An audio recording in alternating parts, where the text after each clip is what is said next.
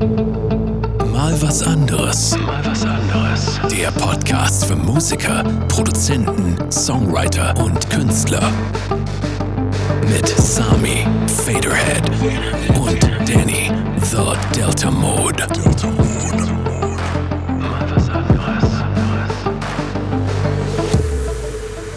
Hallo Danny. Hallo Sami. Herzlich willkommen zu einer neuen fantastischen Folge von Mal was anderes, dem allerbesten Podcast des Universums. Heute mit dem Thema Ist das Kunst oder kann das weg? Wir haben überlegt, ob es vielleicht ist das Musik oder kann das weg Ja. nennt, weil ich habe immer wieder festgestellt, dass der Begriff Kunst ja doch so ein bisschen ähm, für manche Leute doch eher wieder tendiert zum, ich habe hier so einen Pinsel in der Genau, Hand. ja. Aber ist es ja eigentlich Eine Skulptur. nicht. Also deswegen wir, das ist unsere Aufgabe hier, ähm, den Kunstbegriff zu erweitern. Richtig. Und natürlich ist Musik auch eine Art von Kunst. Genau. Und wenn ihr Poesie macht, ist das auch Kunst. Richtig. Und wenn ihr ähm, ja, so, ich sag mal, so, so Porzellan anmalt, Hm. ist das dann noch Kunst? Es gibt ja so, ein, äh, so Ja. ein, es gibt ja so Läden, da treffen sich Leute mittlerweile und malen dann zusammen so Porzellan an. Ja, das ist ja glauben. eher so ein, so ein Workshop. ja, ja. Aber, Aber die Ah, Frage, Doch, doch, doch. die Frage, ne, also kann es Kunst sein? Und äh, kann sein. Muss es aber nicht. Meine Lieblingsdefinition von Kunst ist: äh, Art is everything you can get away with. Und das, äh, Ja. finde ich, das trifft auch zu. Ja. Also äh, deswegen, die Kunstdefinition haben wir ja schon x-mal auch gegeben. Ähm, aber einer dieser Grundpfeiler, ähm, weil das passt, glaube ich, dann noch zu dem, was wir später sagen. Wir werden ein paar äh, Zitate, sage ich mal, heute auseinandernehmen, die wir im sogenannten Internet gefunden haben, Ja. äh, diesbezüglich. Ähm, eine mögliche Kunstdefinition ist ja immer wieder, dass es der ultimative Selbstausdruck sein kann. Hm. Das ist natürlich auch sehr schwammig, aber Ja. ich will es mal so mit reinwerfen, gerade wenn man darüber nachdenkt, ob, wenn man halt so Porzellan bemalt, ob das dann noch Selbstausdruck ist oder ob das vielleicht sogar nur eine handwerkliche Tätigkeit Ja, ist. ja, Also, ja, völlig richtig. ne, also ja, das ähm, stimmt. da werden wir sicherlich auch noch ein bisschen drüber philosophieren, aber wir hören uns am besten erstmal den ersten äh, Beitrag an. Richtig, dazu müssen wir sagen, äh, Danny und ich haben beide relativ zeitgleich bei TikTok einen äh, Berliner Musiker entdeckt, irgendwie so. Äh, offiziell heißt er Blut, aber er schreibt sich mit V anstelle eines Us, also werden wir heute äh, korrekt ihn als Bluft bezeichnen. Ja. Und ähm, der macht sehr lustig, also ich finde sie sehr lustig, äh, sehr lustige TikTok-Videos, wo er Standardphrasen und Sachen, die die Leute in der Musikbranche so von sich geben, parodiert. Ist eigentlich gar keine Parodie, er macht eigentlich nur das, was da typischerweise gesagt wird. Und ähm, wir spielen jetzt mal zwei ein, wo er äh, die Perspektive von Künstlern angenommen hat, die bei einem A&R sitzen und etwas über sich oder ihre, äh, ihre Platte erzählen. Das äh, werden wir jetzt mal kurz einspielen. Ja, und Musik war immer schon mein größter Traum. Und ja, ich, ich habe halt sechs Jahre auch Klavierunterricht gehabt und habe auch dann in verschiedenen Bands gespielt. Auf jeden Fall ist Musik mein Traum, ja. Und deswegen wäre das echt cool, wenn wir zusammenarbeiten würden. Aber habt ihr die Demos gehört? Also der neue Song ist schon experimentell, das wissen wir, aber das ist halt so ein Gesamtkunstwerk, weißt du? Also das liegt uns auf echtem Herzen und wir können da halt wirklich mal Künstler sein und halt unserer Kunst einfach nachkommen. So, das ist uns auch echt wichtig, dass wir das rausbringen. Ja, echt wichtig, Danny. Es war ja jetzt aus der Perspektive eines ähm, oder zweier sogenannter Ja. Künstler gesprochen, die ähm, vor einem A&R, also der sogenannten Musikindustrie, Richtig, sitzen. Und ähm, unabhängig davon, dass es ähm, sehr, sehr gut geschauspielert war, sind es natürlich KI-Stimmen, äh, nur nochmal um das, ähm, vielleicht auch nochmal, du, du guckst gerade so komisch, das sind ja diese KI-TikTok-Filter. das sind keine echten, Aber er, er hat es aber eingesprochen. Genau, aber ja, die, die, ich die denke, ich wollte ja, gerade sagen, klar, die ja. Inflektion war ja menschlich. Das macht ja, das, nee, das war auch super, deswegen ist es, ähm, es wirkt fast noch echter mit dieser TikTok-Stimme. Also, ja, ja, ja. Ähm, ich fand gerade die weibliche Stimme Ja. fand ich echt gut getroffen. Ja, ja, also ja. ich bin manchmal echt erstaunt, dass TikTok doch noch für irgendwas äh, zum, äh, zum Nutze ist. Und die, diese KI-Stimmen sind auf jeden Fall sehr, sehr gut, weil sie auch so ein bisschen diesen, ja, die, also den Ton wirklich beibehalten. Also Ja. wie jemand was sagt, Ja. das bleibt irgendwie immer noch da, aber wird auch so ein bisschen extremisiert. Also Ja. deswegen sind die auf jeden Fall, wir mussten auf jeden Fall sehr ähm, Munzeln. schmunzeln, wie der äh, Fachmann sagt. Genau, der Und- Kabarettist von der, heute. der Kabarettist, ja. So. ähm, aber es wäre natürlich nicht so lustig, wenn für uns nicht auch ein bisschen Wahrheit aus dem Ganzen sprechen. Eine Menge Wahrheit tatsächlich. Und ähm, Ja, also was hast du denn da mitgenommen? Was, ich ich, ich habe da mitgenommen, dass es eine sehr große Diskrepanz gibt zwischen der Vorstellung aller Beteiligten, in diesem Fall äh, äh, Klavierspielerin und äh, Künstler und dem A&R, vor dem sie sitzen, dem sie das erzählen. Nochmal A&R, A und R, das ist, heißt Artist and Repertoire. Das sind Leute bei Plattenfirmen, die äh, Talente finden, äh, mit denen Songs aussuchen, vielleicht dafür sorgen, dass die äh, äh, Songs von Songwritern an die richtigen Künstler weitergeleitet werden und so weiter. Das sind also Leute, die in der Plattenfirma als Talentscouts arbeiten oder sowas. Und ähm,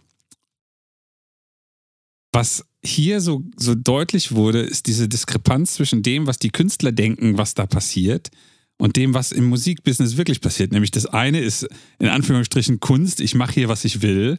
Und das andere ist, äh, ich komme hier um 8 äh, zur Arbeit und gehe um 17 Uhr, weil hier, hier, muss Geld verdient werden. Und wenn ich nicht genug Geld verdien, verdiene, dann werde ich am Ende des Jahres vielleicht gefeuert. Also, dass das tatsächlich das eine ist Business, das andere ist Kunst. Und komischerweise verstehen Künstler das meistens nicht. Und das war hier sehr, sehr gut äh, dargestellt in dieser unglaublichen Naivität der Klavierspielerin, die glaubt, es interessiert irgendwen, dass sie in vielen Bands gespielt hat und dass sie sechs Jahre Klavierunterricht hat. Und ähm, in der Naivität dieses äh, Künstlers, dem das alles total wichtig ist, dass das so künstlerisch ist.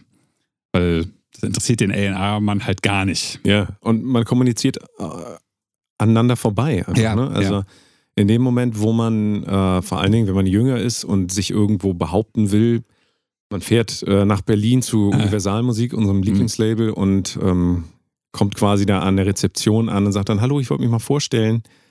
Und ähm, wenn man dann vor Leuten sitzt, die eben Geld verdienen müssen Ja. und man aus einer Welt kommt, wo man eigentlich immer nur das gemacht hat, sicherlich nicht immer, immer, aber viel, ähm, dass man da gesessen hat und einfach mit sich selbst beschäftigt Ja. war und irgendwas aus sich rausgeholt hat, ähm, die traurigste Geschichte aller Zeiten erzählt hat, die einem einfach so äh, auf dem Herzen lag, dann steht man halt plötzlich da vor der kalten, emotionslosen äh, Musikindustrie, also Ja, die, ja, Musi. Ne, die, die Industrie, ähm, ähm, die sich äh, geformt hat aus ursprünglich mal diesem Ansatz, die die Künstler hier vertreten, nämlich, ähm, ich will mich doch eigentlich nur ausdrücken, ich will doch nur der Welt zeigen, äh, ähm, mich connecten mit den Leuten emotional und so. Und das trifft halt auf diese eiskalte, ähm, ja, Idee von, wollen wir da jetzt Geld rein investieren oder nicht? Ja. Und die Künstler in dem Fall argumentieren halt ausschließlich auf der Gefühlsebene, kann Ja, man sagen. ja, Also die ja. sagen halt so, ja, uns ist das voll wichtig und oh, wir haben da jahrelang an diesem Album gefeilt und wir haben es auch noch analog mastern lassen jetzt auch. irgendwie. wir kennen ja, die ganzen Geschichten. Oh, Ja, ne? natürlich.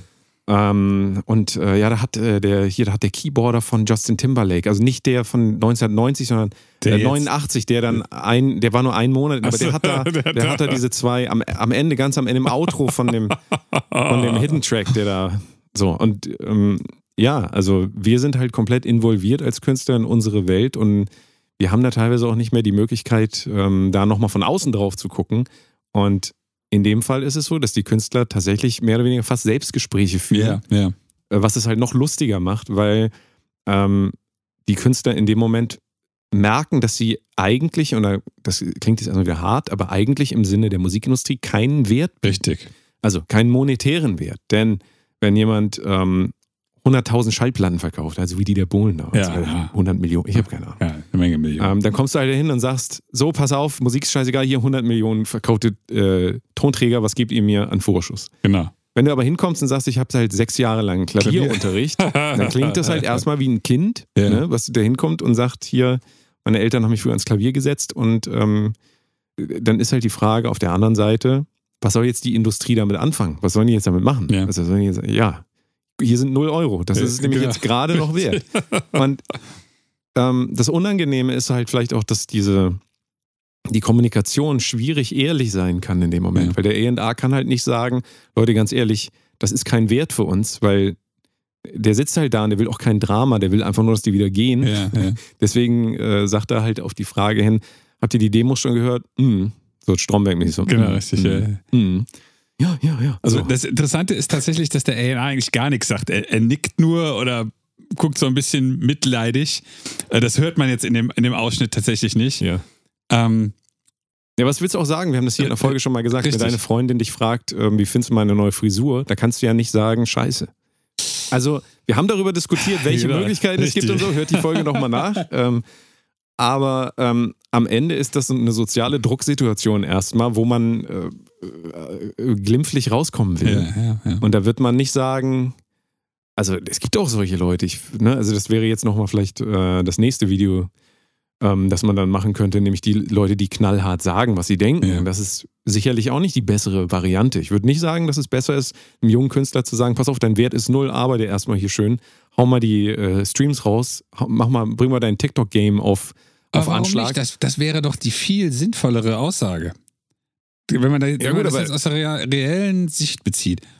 Wenn ein junger Künstler irgendwo hinkommt und kriegt fünfmal gesagt, es ist alles irgendwie ganz nett, die Tracks sind okay, äh, guck mal, dass du, dass du ein paar Hits schreibst und äh, äh, dass du mal irgendwie auf 20.000 Streams im Monat kommst. Es ist die Frage, wie du das sagst. Wenn du sagst, wir arbeiten ab 100.000 TikTok-Followern mit Leuten zusammen und ähm, solange du die noch nicht hast, ähm, arbeiten wir nicht zusammen. Ja. Also das kann man ja ganz freundlich Ja, und ja. klar sagen, aber oft ist es dann ja auch so, dass es dann heißt so, ja, ähm, müssen wir, müssen wir mal gucken, so, wir beobachten das jetzt erstmal, es wird immer so um den heißen Brei herum geredet.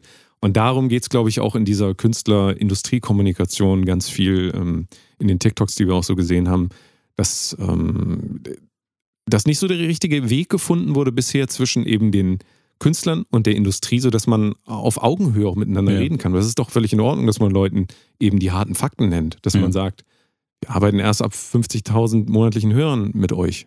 Es gibt ja auch Firmen, die das so machen, die das Klar, schon ja. von vornherein sagen. Aber ähm, in dem Fall ist es so ein bisschen auch ein unangenehmes Auflaufen lassen, wenn man die halt reden lässt und reden lässt. Man könnte ja auch kurz dazwischen gehen. Ist natürlich jetzt eine fiktive Situation, Ja, ist klar. ja. Wir reden ja hier nicht über ein echtes Gespräch, was aufgezeichnet wurde. Aber ähm, dass das unangenehm ist, das ist ja wie eben auch bei Stromberg, bei unserer Lieblingsserie. Ich weiß nicht, hast du Stromberg früher geguckt? Ich habe den ab und zu mal Ja. gesehen, aber ich hatte halt kein öffentlich-rechtliches Fernsehen damals, als Ja. der lief. Dementsprechend. Also die- diese unangenehmen Situationen oder aus The Office oder sonst irgendwas, Ja. wo halt Leute irgendwas erzählen und man merkt halt, die reiten sich immer weiter rein. ähm, aber keiner interveniert so richtig und dann steht er nachher einfach nur da und alle gucken komisch. So ist es hier ja auch so ein bisschen. Ja. Ähm, Warum glaubst du denn, dass die Künstler so sind, wie sie sind? Weil ich kann mir wieder, wieder wirklich vorstellen, wie jetzt einige Leute das hören und sagen, ja, aber was hätten die denn sonst sagen sollen? Oder das ist doch, ist doch so, wie es ist. Das ist denen halt künstlerisch wichtig, dass die neue Platte so künstlerisch ist. ja, vielleicht ist auch, also wir als Producer sind ja nochmal an einer anderen Stelle des Ganzen eigentlich. Also Ja, wir sind ja müssen- beide auch Künstler. Ja, genau, Du aber wenn noch wir als- künstlerischer als ich tatsächlich mit ja, dem Gent. Und, und aber wenn, also wenn ich jetzt an meinen Job als Producer denke, Ja. dann ist die Aufgabe höchst psychologisch. Ja. Also ähm, ich würde das nicht so machen, dass ich den Leuten irgendwie sage, so, ja, müssen wir mal gucken und so. Natürlich muss ich irgendwelche Handlungsoptionen Ja. äh, angeben. Trotzdem, weil ich ja auch Künstler bin, genauso wie du, ähm, weiß ich natürlich auch, wie äh, zerbrechlich das Ganze ist, weil ich ja keinen Vorteil davon habe, jemanden vor mir zu haben vom Mikrofon, der ähm, nicht mehr an sich glaubt. Ja, Da ja. habe ich doch überhaupt, da hat niemand einen Vorteil davon. Ähm, und weil du ja gefragt hast, warum kann das so sein oder warum ist das so, das, für mich ist das völlig klar, das ist eine ähm, Künstler sein startet mit einer wahnsinnigen äh, Verletzlichkeit. Also man ist quasi alleine, steht da vor Leuten und sagt, hier, seht mich an, so bin ich eben. Also das denkt man Ja, noch am ja. Anfang, ja, so bin ich eben. Ähm, dann stehst du da, hast deinen ersten Song geschrieben, singst den und du bist total verletzlich, weil ähm, in der nächsten Sekunde kann es halt äh, heißen aus dem Publikum, aufhören, das klingt scheiße. Und ähm, ich war ja sogar schon dabei bei Comedy-Auftritten, wo Leute von der Bühne runtergebuht wurden, dass das, äh, ne, dass das gekippt hat. Größere Auftritte auch. Ähm, da war nicht ich auf der Bühne, sondern ein, ähm, äh, ich nenne ihn mal Kollege von mir, weil ich bin ja kein Comedian, aber ähm, und das ist so unfassbar unangenehm, wenn man das einmal erlebt hat, wie das im echten Leben ist, wenn man ähm, abgelehnt wird für seine Kunst. Also wenn Ja. du Witze erzählst und die Leute lachen nicht nur nicht, sondern die rufen dann wirklich auch, Genau können Sie den jetzt bitte runternehmen von der Bühne und das wird immer mehr. Ja. Das, also wirklich, das, das, eigentlich will man das nicht erleben. Ähm, und ich glaube, weil man das nicht äh, erleben will, ist man ähm, in erster Linie sehr, sehr verwundbar als Künstler, wenn man das ernst meint.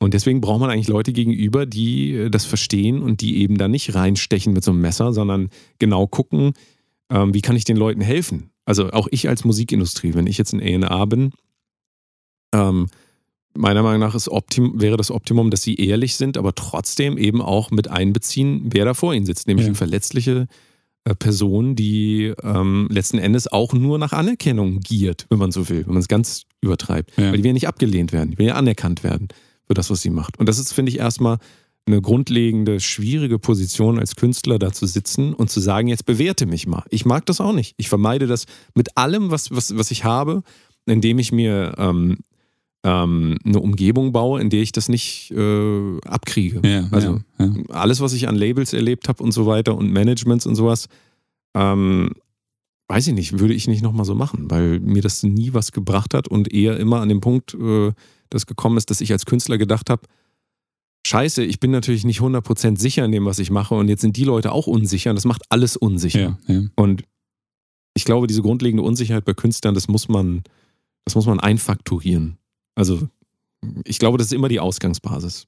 Das würde jetzt voraussetzen, dass bei einem äh, äh, Label, Musikvertrieb, äh, wie auch immer man das nennen mag, dass da Leute sitzen, die, die daran interessiert sind, dass Ja, die Künstler klar. in irgendeiner Form äh, als Menschen existieren. Und das ist ja das Interessante bei dem Blut, äh, Blüft.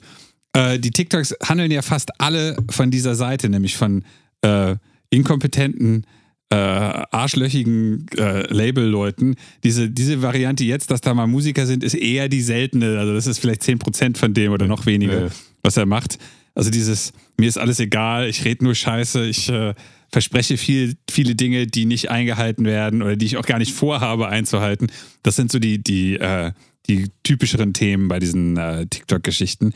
Was mir halt sehr in, wirklich in den Kopf gesprungen ist, ist, dass, äh, dass es eigentlich ziemlich leicht wäre für einen Künstler, der sehr künstlerisch ist, ähm, die Künstlerischkeit, Künstlerischkeit, keine Ahnung, wie man das nennen will, dieses, dieses künstlerische Element beizubehalten und trotzdem in so einem Gespräch Dinge zu sagen, die so ein, Plattenlabel hören will.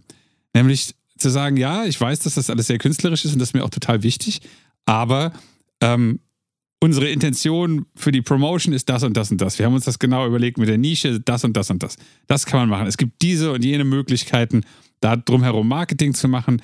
Äh, äh, Wenn es jetzt eine Platte ist, die, die noch nicht gesigned ist, kann man halt sagen, Band A, B und C haben jeweils 500.000 Platten verkauft von ihrer letzten. Das ist also ein Segment, das man, wo man gut äh, Geld mit verdienen kann oder Streams oder wie auch immer man das nimmt und so weiter und so fort. Da, dabei ist aber wichtig, dass es eben nicht runtergebrochen wird auf den kleinsten gemeinsamen Nenner 10 Sekunden TikTok. Äh, das kann man auch machen, aber es muss dieses künstlerische Element wie bei, was weiß ich, Tool oder solchen Bands, äh, ist der Grund, warum die Leute das kaufen. Das sind, ist halt eine komplett andere Herangehensweise als, ja, ich ist uns total wichtig, dass das künstlerisch ist, so wie er das da sehr, sehr schön mit so einem leichten Peter Ja, ja, ja, ja. Maffay-Dialekt noch Ja. gemacht hat. Und ähnlich mit dieser Sängerin da oder Klavierspielerin. Ja, ja. Das war also, da wurde halt überhaupt nicht überlegt, was kann ich äh, anbieten. Mhm.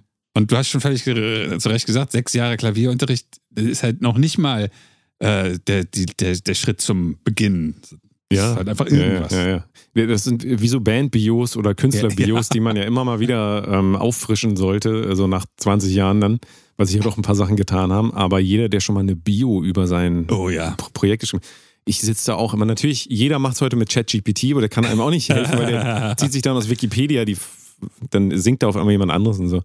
Ähm, ist alles nicht optimal und es ist halt auch wirklich, das sind dann so Texte, die, die völlig uninteressant sind. Ja. Aber ich habe letztens zufällig ähm, ein paar äh, Artikel gelesen über Bands, auch in der Zeitschrift.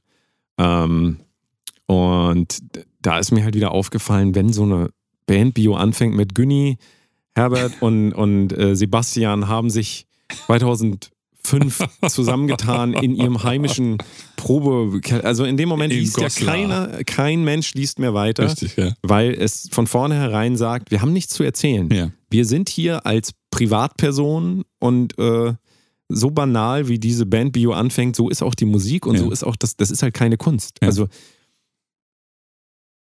ich kann jetzt kein positives Beispiel geben, aber wenn man eben ähm, sich nach vorne stellt am Anfang und erstmal sind hier die Namen der Leute und so, das ist ja vertane ähm, Werbezeit eigentlich. Also so, als würde Snickers irgendwie nicht sagen, das schmeckt geil, sondern die sagen halt, gegründet wurde die Firma 1902 von, und ich weiß, KFC macht solche Werbung, ne? immer mit dem, mit dem Colonel. Weiß ich gar nicht. diese- Ich gucke ja keine Werbung. aber auch da ist es so, bevor du wissen willst, wie die Geschichte des Unternehmens war, willst du halt wissen, oh, das schmeckt geil. Ja, ja, Das muss ich mir ja, mal, ja, muss ich ja. mal reinziehen. Und dann merkt man, es schmeckt doch scheiße. Aber ähm, ne, so, ähm, das ist ja die Möglichkeit, Außer die die. Chili Cheese Fries von KFC, die sind super. Ja, aber jetzt stell dir mal vor, du hast hier so ein Meeting mit dem A&R. Ja, ja. Wenn du eine interessante Persönlichkeit wärst, gehen Ja. wir mal davon aus, dann würden die Leute das auch merken, ohne dass du groß was sagst. Also, ähm, die Dinge, die hier gesagt wurden, vielleicht habt ihr die jetzt teilweise auch schon wieder vergessen, war vielleicht auch ein bisschen viel Information, aber man kann zusammenfassen, die Leute haben eigentlich über das Bild, was sie von sich selbst haben, gesprochen. Ja. Das heißt, sie haben nochmal reflektiert, wie sie sich sehen oder sehen wollen. Das ist ja auch auszugsweise, sechs Jahre Klavier. Ich habe in diversen Bands gespielt. ähm, Das, Das- ist total wichtig, ja, dass es das ist halt künstlerisch so- ist. also wenn ich einen Architekten ähm, beauftrage, dann sagt er mir auch nicht erstmal, also ich habe übrigens Architektur studiert. Ja, dann denke ich mir so, ja, also Ja, ich deswegen- hoffe, dass sie Architektur studiert. Deswegen sind Deswegen sitzen wir hier. Ja, so. genau, richtig. Und, sondern ich werde irgendein Gebäude von dem gesehen haben, ähm, irgendwas richtig Geiles, hab ich, wer, wer hat das gemacht? Und es ist sofort eine andere Grundlage. Ähm, dass aber jemand dahin kommt als Architekt und überhaupt so ein Gebäude gebaut haben kann, ist klar, gab es diese Vorgeschichte und ähm, vielleicht ist er auch total talentiert, weiß Ja, ich jetzt nicht. Ich ja. kenne mich in Architektur nicht so aus, ob man überhaupt talentiert sein muss oder ob das dann ähm, Architect GPT oder sowas macht mittlerweile. Ich habe keine Ahnung. Aber trotzdem wird es ja so sein, die Leute haben schon eine emotionale Verbindung mit dem Thema und sind quasi schon Fans deiner Arbeit. Und da musst du nicht sagen, ich habe hier Architektur studiert, sondern da geht es direkt ins, ins Eingemachte. Ja. Aber wenn du da halt sitzt und du merkst, die sagen auch nichts, da kannst du schon mal davon ausgehen, das Interesse, ist- also da sitzt kein Fan vor dir. Da ist nicht jemand, der emotional mit dir arbeiten will, sondern du sitzt hier und wenn, du hast jetzt noch die Chance, noch irgendwas zu sagen, damit die vielleicht noch Interesse Ja. äh, an dem Ganzen finden können. Aber wenn du dann halt von dir selbst erzählst, und jetzt denken wir mal wieder an Partys, die schlimmsten Gesprächspartner sind ja. doch die, die die ganze Zeit von sich selbst erzählen. Ja. Also so wie du und ich zum Beispiel. 100 Prozent. So wie hier in dem Podcast. Also Ähm, furchtbar. Wenn man so jemanden an seinem Ohr hat, da will man doch gleich wieder, man merkt, das wird kein Gespräch. Und hier ist es auch ein bisschen so. Die, die, die Frage ist dann tatsächlich auch, ähm, warum glaubt der von sich selbst Erzählende, dass das relevant wäre? Weil am Ende, das ist, das ist auch eine, ähm, äh, etwas, was Künstler nie verstehen. Am Ende geht es ja nicht um sie. Es geht nicht um Susi Müller aus äh, Bielefeld, sondern es geht um äh, Susi M., Susan Muller. äh, was auch immer, äh, die Kunstfigur, die nachher verkauft wird. Und ähm, ich habe mal mit einer Band gearbeitet, äh, nicht als Produzent, aber als Fotograf. Die konnten ihre Instrumente nicht mal spielen, als sie als Band zusammengecastet wurden. Die haben in, den in den nächsten zwei Jahren, haben die gar nicht schlecht spielen gelernt, weil die jeden Tag Unterricht hatten. Also das war schon okay, aber man, man muss sich das wirklich äh, vorstellen. Das ist heute selten, sowas, aber es ist am Ende völlig egal, wer ihr am Anfang seid, sondern nur, was das Publikum davon hat. Und auch, auch wieder aus Industriesicht. Egal welche Art von Industrie, in diesem Fall die Musikindustrie, die wollen damit Geld verdienen. Und die würden gerne langfristig damit Geld verdienen. Also langfristig heißt so vier bis fünf Jahre. Wenn es länger geht, umso besser, aber das weiß keiner am Anfang. Und da ist das natürlich schon ganz wichtig zu wissen, ob ihr heroinsüchtig seid und äh, äh, oder Crack, Crackzähne habt, wo alles aus dem Mund rausfällt. Was auch gut laufen kann, wenn ihr Trapstar werden wollt. Keine Ahnung, so wie, wie hieß der Typ, äh, der gestorben ist. Da gibt es so viele. Weiß ich nicht. Äh, ja, ja, ich weiß, was du meinst. Little Peep. Little Peep, genau. Ich, mochte den auch so gerne. Ähm, das kann man schon so machen, aber am Ende ist egal, wer ihr seid, sondern das relevant, wer ihr sein könnt in der Außendarstellung. Ja. Und wenn ihr das als Künstler nicht verstanden habt, dann macht bitte gerne weiter Musik bei euch im Keller und auch mal auf dem Stadtfest oder sowas. Aber selbst beim Stadtfest müsst ihr eine ver verkackte Bewerbung schreiben, wo bitte nicht drin steht, Günni und, und Heinz und Stefan trafen sich auf dem Stadtfest in Hamburg 1992 und seitdem proben sie in Billstedt Süd.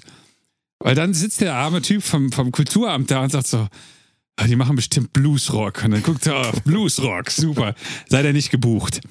Also auch da zählt es, etwas aus sich zu machen, was man vielleicht gar nicht ist. Einfach nur, weil es keinen interessiert, was ihr zu Hause vom Fernseher seid. Oder auch, was ihr im Proberaum seid. Klassisches Ding äh, sehe ich bei mir im Proberaum immer, wenn, wenn Bands äh, äh, Proberaumbeteiligung oder neue Musiker suchen.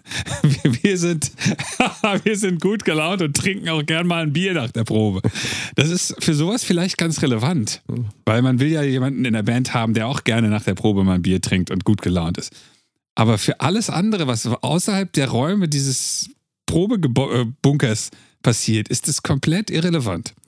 Und da ist dann vielleicht viel interessanter, was ganz Banales, klingt genau wie eine Mischung aus U2 und was weiß ich, Peter Maffay. Das hilft jedem zu sagen, ach, das finde ich aber jetzt gut.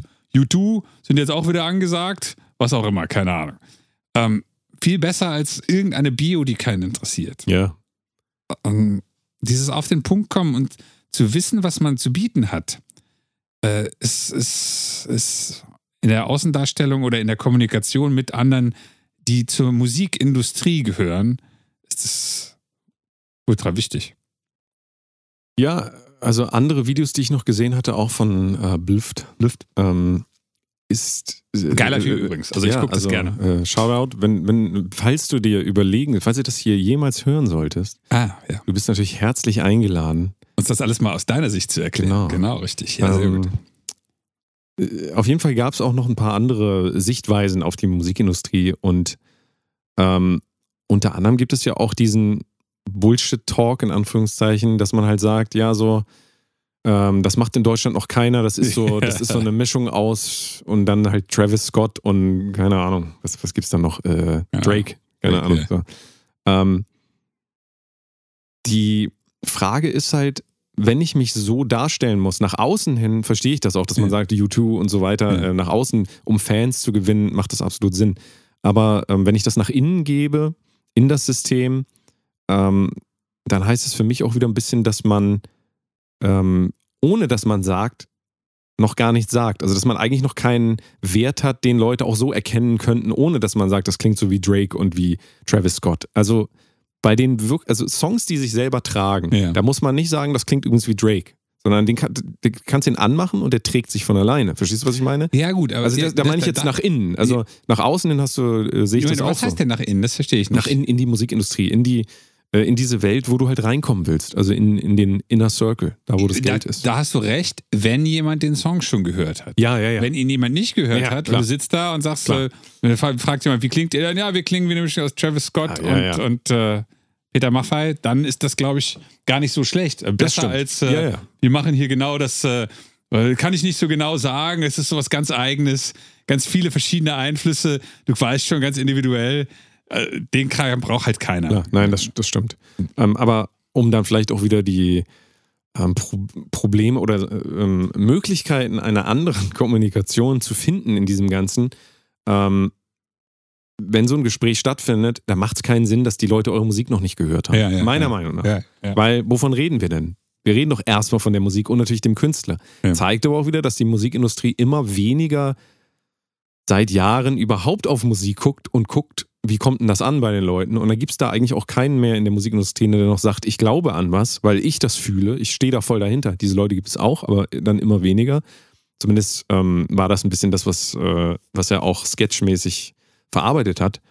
Ähm, sodass da irgendwie niemand mehr so eine Orientierung noch hat. Also Ja. keiner weiß mehr, was gute Musik ist. Er hatte auch einen geilen, ähm, äh, eine, ähm, ein cooles TikTok, wo er ähm, einen wirklich absolut mülligen Track abgespielt hat. Und, und wie hat er das genannt? Äh, keine Ahnung. Ja, Wenn der dein Typ, Bro alles, hype, findet. genau. Ja, genau, so. richtig. Ja, ja. Und ähm, auch das beobachte ich immer mehr. Das beobachte Das ich immer mehr. Das habe ich dir schon mal gesagt, unter zum Beispiel solchen irgendwelche Rap-Tracks, was war denn das von, äh, ich habe den Namen wieder vergessen, Irgend, ähm, irgendein deutscher Rapper und in, in Kommentarsektionen dann immer so, dieser Beat ist so next level und so weiter. Und, und der Beat ist original halt und dann halt äh, Trap-Heads drüber Ja. und dann irgendeine 808 und wo du dir halt als Dubstep-Typ oder Sounddesigner halt denkst, nee, das ist halt der Splice-Loop, den jeder immer benutzt. Also ihr benutzt immer alle denselben Splice-Loop, aber in den Kommentaren gehen die Leute halt ab, die, wir haben ja mal die Einteilung zwischen naiven Ja. ähm, Hörern, dem Next-Level-Dude, der Ja. halt schon mal äh, Splice und Fruity Loops gecrackt auf dem Rechner hat. Ähm, und der kommentiert dann da meistens. Der sagt Genau. hey, Bro, das ist so Next-Level-Shit. und ähm, da geht für mich auch so langsam so ein bisschen so die, nicht überall, aber in vielen ähm, Hinsichten geht es so weg von, dass ähm, Leute sich noch sicher sind, dass die Musik wirklich was mit ihnen macht. Also mit ihnen allein. Nur ja, ja. dass die Leute nicht mal sagen können, dieser Song berührt mich, sondern die müssen erst gucken, ob andere geklickt haben, das berührt mich und dann berührt sie, also Meinst du dann jetzt, haben sie die, jetzt die äh, Legitimation. Musikindustrie, Angestellte oder Hörer? dafür. Ich ziehe das jetzt mal weiter. Also in der Musikindustrie arbeiten diese Leute mittlerweile auch. Ich ich würde behaupten, die arbeiten vor allen Dingen in der Musikindustrie. Ja, gut, wenn da können wir- da können wir über- genau, da können wir halt irgendwann nichts mehr gut. Über Prozentuales können wir dann streiten, Ja. aber ähm, das sehe ich tatsächlich immer mehr, dass diese Metriken, also alles, was wir an Zahlen ablesen können, und das ist ja ein großer Teil dieser schwierigen Kommunikation zwischen Künstlern und der Industrie, dass diese Metriken ähm, wahnsinnig viel verwaschen haben. Also ich höre ganz oft, ganz oft ist übertrieben, aber ich kriege bei YouTube immer mal wieder so Bands, die so 200 Plays auf ihrem Video haben und dann Ja. denke ich mir so, ey, das ist richtig gut, was ihr Okay. da macht. Das ist richtig gut. Und dann gucke ich mir halt Spotify Top 100 an, kann bei jedem Track sagen, ist richtig scheiße. Also, und das sage ich einfach nur aus einer Sicht, ähm, Rick Beato. also, ja, wirklich, was Viralität teilweise auch für eine Scheiße nach oben spült. Also, das hat, meiner Meinung nach, haben wir das als Menschen nicht verdient. Aber, aber vielleicht haben wir es verdient, keine Ahnung. Ähm, aber weißt du, was ich meine? Also, dieser, ähm, dieser Kompass ist teilweise durch so das Blenden von, oder hat einer 5 Millionen Streams auf irgendwas, als ob das irgendwas über den Song aussagen würde. Genauso ein Stream sagt auch nichts über den Song aus. Wenn der auf meiner Festplatte ist, und ich habe den nicht released, und der hat null Streams, Ja. heißt das nicht, dass es ein schlechter Song ist. Also das hat nichts mehr miteinander zu tun. Und trotzdem ist es so, dass wir das als Anhaltspunkt nehmen in der Musikindustrie. Ey, wie viele Follower hast du auf TikTok, wie viele hast du auf Instagram? Wie wir ja vorhin schon gesagt Ja. haben, das sind ja wieder 20.000 Follower auf Instagram. Ja, ja. Aber akquiriere, also ich meine nicht kaufen, sondern hol dir mal 20.000 Follower. Normale Menschen können das nicht. Ja, klar. also ja. normale Menschen, die Hundefotos posten. ähm, und trotzdem ist halt 20.000 gar nichts, selbst 200.000 ist auch so, hä, was bist du denn für ein, was bist du denn für ein Lauch? Ich als jemand mit 200.000. 6500, ich bin da ganz raus. Ich bin eine Unperson quasi. Nee, aber auch weil, ich glaube, weil wir, ähm, in Anführungszeichen, ist das nicht der Wert, den, also wir bemessen unseren Wert daran nicht. Ja, also ja. auch businesstechnisch ist das im Prinzip irrelevant. Aber es gibt auch eine Demografie, wo das alles ist. Und wo Leute dann auch sagen, obwohl sie völlig überzeugt sind von dir musikalisch, dass sie dann sagen so, ah, ich weiß nicht, ob das so Sinn macht, Budi. Ich habe viel mehr Streams als du. Ja, Eine Collab. äh, für mich gibt es ja immer die Problematik, dass es quasi Hintergrundmusik gibt und da fällt für mich 99% von allem Rap immer drunter. Also ich meine, der, der moderne Rap, wo man den, den Typen nicht mehr erkennt, weil einfach so viel Autotune drauf ist, dass Mhm. es nicht mehr klar ist. Und ich bin wirklich keiner, der, der nur Sachen von früher gut findet. Aber ähm, wenn man Musik macht, die im Prinzip nur als Hintergrundmusik Wert hat, weil weder der Text, was bei Rap wichtig wäre, in vielen Fällen, noch äh, die Musik äh, komplett austauschbar ist, wie du eben gesagt hast. Man muss halt nur einen anderen Splice-Pack ziehen und dann vielleicht die Tonart ändern, Hm, ja. wenn man das noch rausfindet, welche Tonart das ist. Hatte Danny auch mal eine schöne, schönes Ja, ja. Erlebnis. Ein, ein Rapper, der seinen Autotune tatsächlich in der falschen Tonart eingestellt und sich immer gewundert hat, warum das so nicht klang. klingt.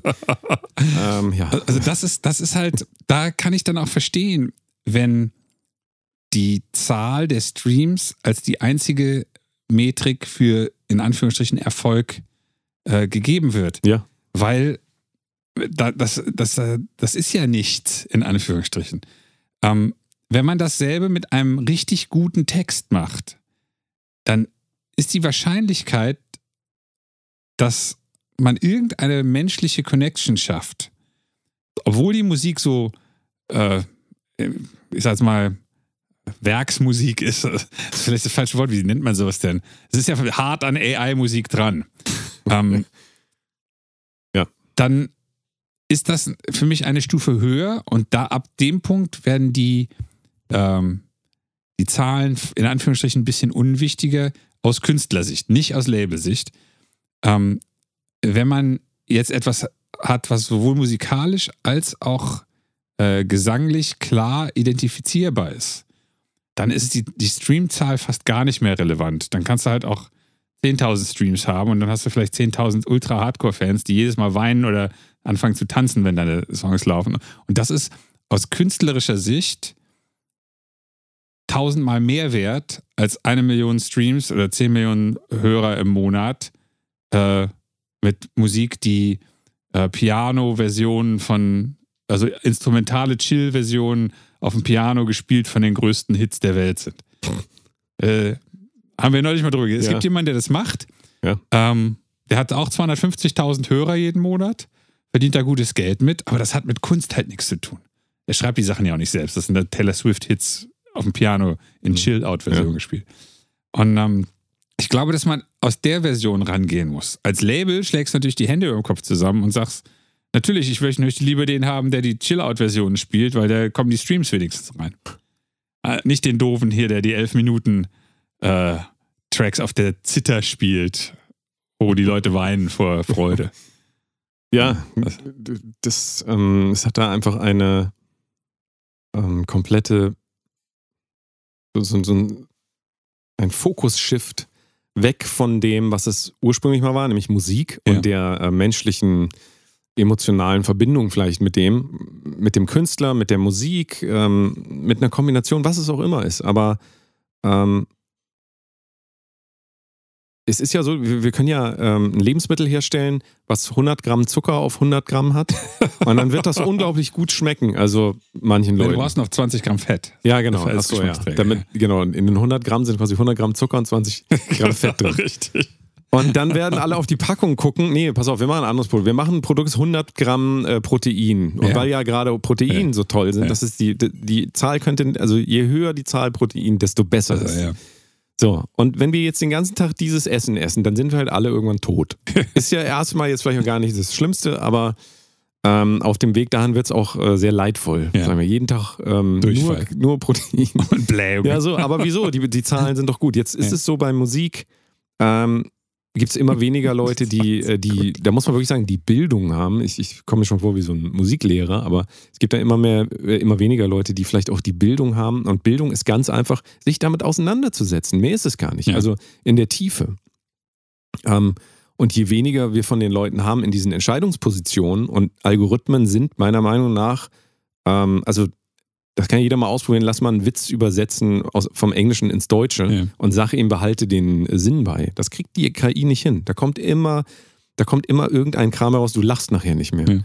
Und wenn jetzt die Schalterstellen alle, und da gehen wir jetzt nochmal in die Musikindustrie und dann aber auch natürlich Spotify und Playlisten und so weiter, wenn das immer mehr KI gesteuert wird, wie soll denn eine KI effektiv rausfinden, wo in irgendeinem Song irgendwas drin ist, womit sich Menschen emotional äh, verbinden können? Wo die eine Gefühlsregung, wo die weinen müssen, keine Ahnung was. Das wird nicht kommen, weil da der Text drin ist, I love you, but now you're gone. Also Ja. dadurch, da ist nicht die, die, die Verbindung drin. Das ist nicht in Einsen und Nullen kodiert. Das ist irgendwas anderes. Und das können halt weder Maschinen verstehen. Und jetzt kommt das Traurige.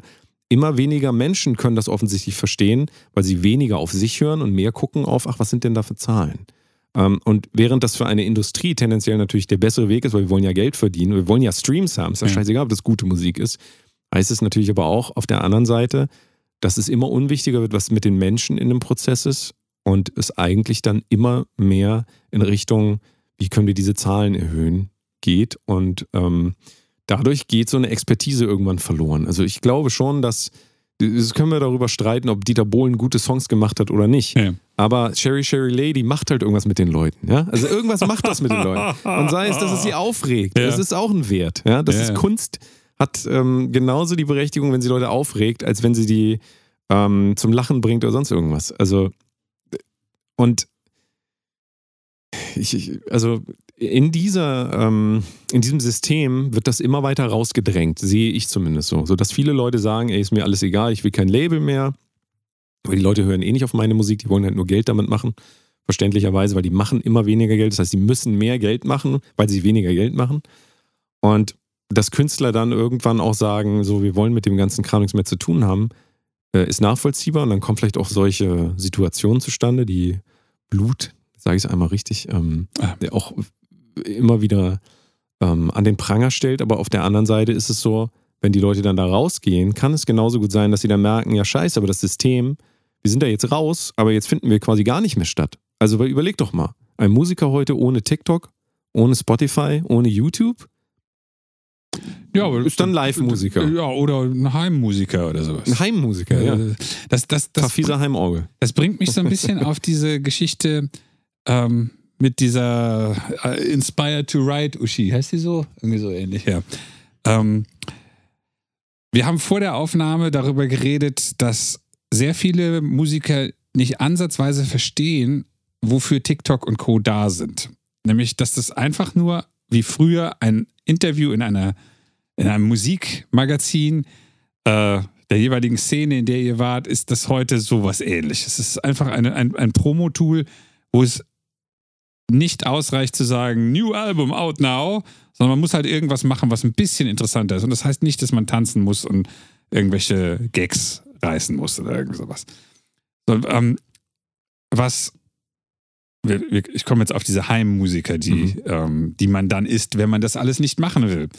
Und da fiel mir eine Frau auf, der ich bei Instagram folge, die hat irgend so ein, ein Künstler-Motivationsding, wo sie immer auf Blätter irgendwelche schlauen Sprüche schreibt. Und einer von diesen schlauen Sprüchen war, warte mal, ich habe den hier. Ähm, Stop using the saturated market as an excuse not to create and share.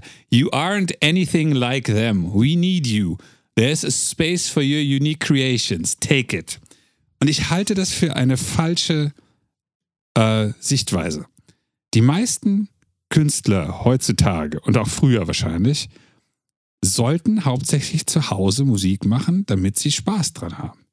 Und wenn sie dann mal auf dem Stadtfest Dinkelsbühl auftreten, damit meine ich nicht das Summer Breeze, was auch in Dinkelsbühl ist, sondern auf dem Stadtfest, Weinfest, dann ist das auch cool. Aber die meisten Künstler haben halt gar nichts Interessantes Eigenes zu sagen. Weder von der künstlerischen Form, die sie haben, die machen dann halt den Splice Loop mit dem Autotune-Rap drüber. Und es funktioniert ja auch, hat dann halt viele Millionen Plays und dann denken, ist gut. Vielleicht. Vielleicht hat es aber auch nur sieben Plays, keine Ahnung. Ja, Oder sie machen halt irgendwelche, sie malen halt irgendwelche Karikaturen, die sehen exakt genauso aus wie Diddelmäuse und ähm, aber ohne gute Witze drin. Das heißt, da ist halt auch gar nichts unique dran, was die Welt jetzt noch bräuchte, weil Diddelmäuse gab es schon seit 30 Jahren oder sowas. Und halt noch mehr Drake-Songs, die nicht von Drake sind, sind halt auch egal. Außer man will halt Drake hören, dann kann man halt Drake hören. Und ich glaube ja wirklich, dass diese Idee, die wir heute haben, dass jeder eine wertvolle Eigenleistung als Künstler beitragen kann, dass die so lang falsch ist, bis die Person sich richtig, jahrelang richtig Mühe gegeben hat, das zu machen. Und da, damit meine ich nicht, dass man unbedingt ganz viele Jahre braucht, um gut zu sein. Aber man braucht schon ein kleines bisschen Mühe und Zeit dafür, eine universal interessante Aussage zu machen. Und die kann daran liegen, dass man auf eine gewisse Art und Weise singt, die Leute interessant finden. Oder die halt nicht so klingt wie Drake oder irgendjemand anders. Ähm, andersrum, wie von dieser Inspired to Write Dame und ganz vielen anderen wird halt immer gesagt, du bist gut so wie du bist, release mal hier deinen beschissenen Fruity Beat mit deinem beschissenen Vocal und reg dich dann auf, dass die Musikindustrie dich nicht ernst nimmt. Andersrum, wenn du als A&R den ganzen Tag so eine Scheiße hör zu hören kriegst, dann hast du irgendwann keinen Bock mehr, dich mit irgendwas auseinanderzusetzen. Und dann fallen natürlich auch die Künstler äh, und das unten durch, die vielleicht etwas mehr zu sagen hätten, wenn, wenn, wenn, wenn sie es besser kommunizieren könnten. Aber die meisten Künstler sollten, glaube ich, eher Heimkünstler sein.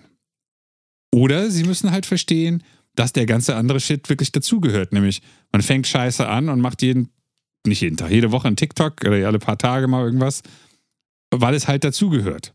Und dann macht man auch mal ein Musikvideo, weil es halt dazugehört. Und nach zwei, drei, vier, fünf, zehn Jahren ist man eine Person als Künstler, die man vielleicht als Mensch vorher auch nicht war, als man mit 18 angefangen hat. Mit 28 oder 38 ist man es aber vielleicht, weil man auf einmal was zu sagen hat, was nicht nur äh, Standardsprüche sind. Ja, ja. Und das ist, glaube ich, etwas, das, das wollen Leute heute nicht so sehr sagen, weil es halt immer gilt, dieses Ding, du bist gut so wie du bist, du bist wertvoll so wie du bist.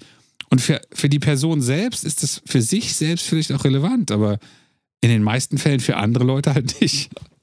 Es tut mir leid, aber Ja, man kann das nicht jeder hat bisschen, einen Wert als Künstler. ja, man kann das ein bisschen vergleichen mit dem Lernen, Erlernen einer Sprache und zwar, wenn man vorher noch keine Sprache konnte. Also, Mhm. wenn du ähm, als Kind auf die Welt kommst, kannst du ja nicht sprechen. Ja, ja, ja. Die meisten können nicht sprechen. Wir konnten natürlich schon von vornherein sprechen. Wir Konnte direkt- schreiben als Kind schon ja. und sprechen.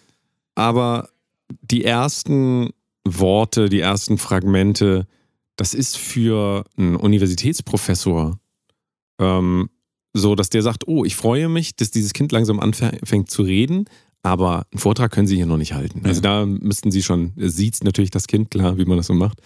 Ähm, und er wird dann sagen, kommen Sie doch nochmal so in 40, 50 Jahren nochmal wieder. Und Wenn sie wenn man einen jetzt Doktor gemacht haben. Genau, und wenn man jetzt aber ähm, dem Kind sagt, nein, du bist genau richtig so, wie du bist. Du gehst jetzt dahin und hältst jetzt diesen Vortrag vor den 100 Leuten. Ähm, so, also, wenn das dann der Anspruch ist, und das ist ja auch, das, ist, das verändert sich ähm, nicht so extrem, dass man sagen kann, heute habe ich meinen ersten Satz gesprochen und übermorgen kann ich schon hier über Quantenphysik ja, reden Ja. sondern da ist noch ganz, ganz viel Luft nach oben dann und ganz viel Entwicklung. Heute ist es aber so, wir können quasi so wie ähm, Kinder, die gerade angefangen haben zu sprechen, so können wir auch Musik machen. Ja. Also wir können ins Splice gehen und ziehen da irgendwas rein und dann ist da irgendwas. Und dann kommen Leute. Ganz und kurz, für die Leute, die es nicht wissen. Ja. Splice ist eine Plattform, die jeden Tag neue, fertige Songstücke, Basslinien, Beats oder ganz fertige Songplaybacks euch einfach anbietet. Ihr zahlt ihr dann 10 Euro im Monat und ihr könnt so viel runterladen, wie ihr wollt. Genau. Da könnt ihr einfach drüber singen dann. Das Ding könnt ihr auch benutzen, kommerziell, weil die Lizenz äh, mit eurer monatlichen Gebühr bezahlt wurde. Ja. Sorry. Nur, dass das nochmal versteht. Genau, und, und wenn wir jetzt das vergleichen, dann ähm, kann eigentlich heute jeder, der gerade angefangen hat zu sprechen, kann äh, Ja. einen Vortrag halten. Ja. Also Vortrag halten in dem Sinne, dass dann da Leute hinkommen können, die können sagen, das ist ja toll, ist das ja, was der hier erzählt. Und das die ganze Zeit da, da, da, da. So. Und jetzt ist halt das Musikmachen Hm. teilweise, also und da will ich jetzt auch, ähm, es, es gibt Beatmaker, die sind vom, die machen wirklich krasse Sachen. Aber es gibt ja ganz viele Leute, die denken, sie würden krasse Sachen Ja, machen ja. weil das Ergebnis eigentlich schon so klingt wie die Sachen, die sie so bei Spotify und so weiter Ja. hören. Weil das genau das Gleiche ist. Es ist genau das Gleiche teilweise. Nicht immer. Ähm, Und weil, wenn man Anfänger ist, versucht man verzweifelt, das so zu machen, wie es die anderen machen. Ja. Weil das ein Zeichen für einen Anfänger ist, dass man etwas kann. Richtig. Wenn man aber nicht mehr Anfänger ist, will man ums Verrecken eigentlich nicht mehr das machen, was die anderen machen, Ja. um sich ein kleines bisschen abzusetzen von ja, ja. denen, die gleich sind. Und das heißt, wir stehen dann eigentlich heute mit den technischen Möglichkeiten vor einer äh, unendlichen Datenmenge, 90.000 Songs äh, am Tag released auf Spotify oder so. Also drei- 1000 Songs wären schon zu viel. Ähm, und das heißt, ja, tatsächlich diese Demokratisierung von ähm, Zugang zu Kunst, wenn man das so nennen will, ähm, hat stattgefunden. Und jetzt kann jeder mit seinem Handy eigentlich einen Song machen und jeder, also jetzt quasi jeder ein Producer. ja, ja. Kann jeder in seine Bio schreiben, völlig egal. Ähm, eure Musik hört sich sowieso keiner an, deswegen könnt ihr das auch ruhig schreiben. Und dann ist man halt ein Producer, aber dann sind halt ganz viele Leute auf dem Level eines gerade äh, mit äh, einem Kindergartenkind Ja. ähm, gesprochenem Wort. Und ein Kindergartenkind kann auch vorlesen von Nietzsche. ähm, äh, ja, was, was sagt der denn? Die, äh, wenn ich in den Abgrund starre, dann starrt er in mich. So, äh, kann ich jetzt vorlesen einfach. Und dann sagen Leute, das ist ja toll, was dieses Ja. Kind da alles, das muss gefördert werden.